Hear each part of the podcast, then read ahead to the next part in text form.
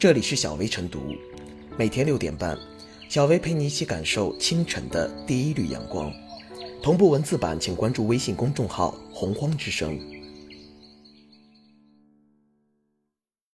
本期导言：近日，公安部下发关于贯彻实施行政处罚法的通知，要求各级公安机关深入学习贯彻修订后的行政处罚法，进一步规范行政处罚工作，提升管理和服务水平。其中特别强调，要严防监控设备沦为罚款工具。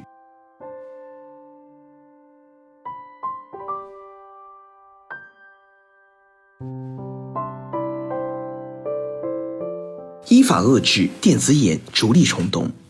电子眼是老百姓生活中常见的电子监控设备，设置电子眼的初衷在于利用技术手段解决警力不足问题，提高执法效能。但现实中，一些地方通过电子眼进行非现场执法时，存在诸多不规范之处。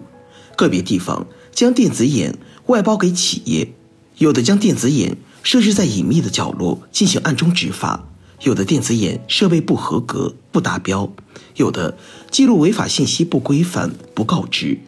此前一些媒体报道的天量罚单事件，也从侧面说明了这种不规范执法现象的存在。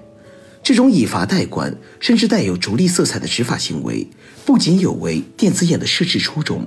加重老百姓的经济负担，还会挫伤老百姓对政府的信任、对法治的信心。今年新修订并生效的行政处罚法明确要求，利用电子监控设备收集、固定违法事实的，应当经过法制和技术审核，确保监控设备符合标准、设置合理、标志明显。设置地点应当向社会公布。公安部此次在通知中再次强调，严禁由市场主体设置监控设备并收取罚款。对监控设备设置不合理、交通信号不规范等突出问题，要及时整改纠正。此外，通知还提出，要定期对利用电子眼取证的行政处罚决定进行数据分析。如同一区域内出现高频违法行为。要综合分析研判原因，这不仅有利于进一步依法规范执法行为，而且也有利于交通违法行为的源头治理。技术其实是中性的，关键在于怎样运用。电子眼也是如此，只要依法遏制电子眼逐利执法的冲动，就能让电子眼真正成为高效的辅助执法工具，成为提升社会治理效能的神器，而不是。沦为少数地方创收的利器。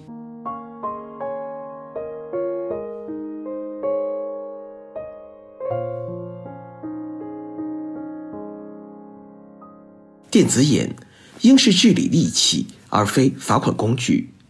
近年来，滥设乱设电子眼抓拍交通违法行为，产生天量罚单的事件多次引发舆论热议。在今年的全国两会上。全国人大代表韩德云就提出清理不合理电子眼的建议，引起广泛关注。韩德云举例指出，在某些电子眼密集区域，机动车违反禁止标线指示的违法行为，一个月内高达几万起，平均每天上千起。电子眼设置的初衷是用智能化手段帮助警察更好地管理交通秩序，提高效能，确保安全。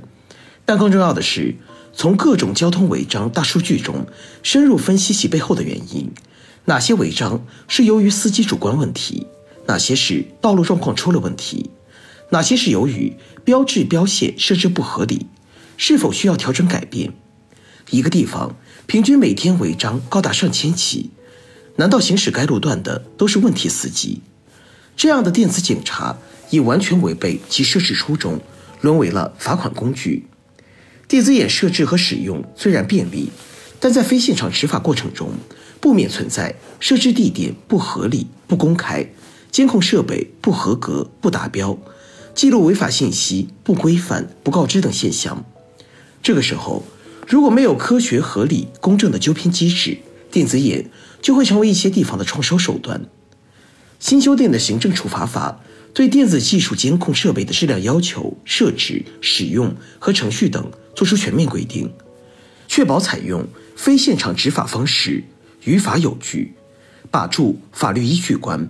确保电子技术监控设备质量过关、性能完备；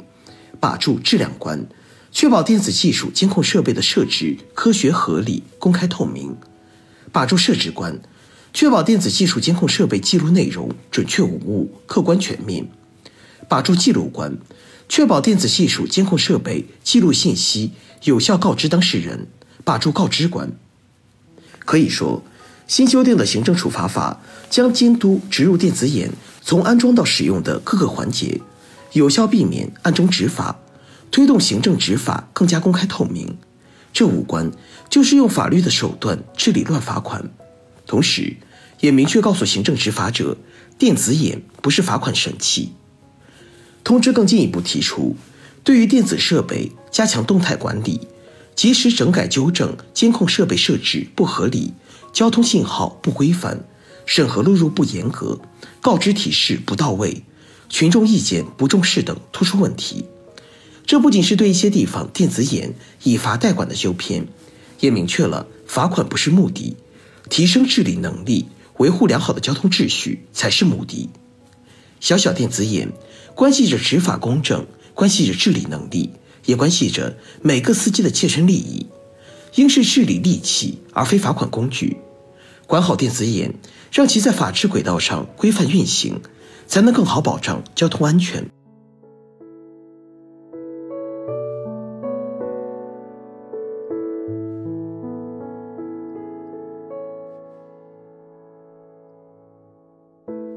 最后是小薇复言：近年来，随着电子技术监控设备在交通执法上的广泛应用，一些地方的电子眼已然成了罚款工具。这种以罚代管的习惯性做法。既违背了政策的引导原则，也给司机增加了负担。此次公安部下发的通知明确提出，严防监控设备沦为罚款工具，是为交管部门打了一剂预防针。建设维护道路监控设备，是为规范驾驶行为、预防交通违法和事故发生，而非以罚代管，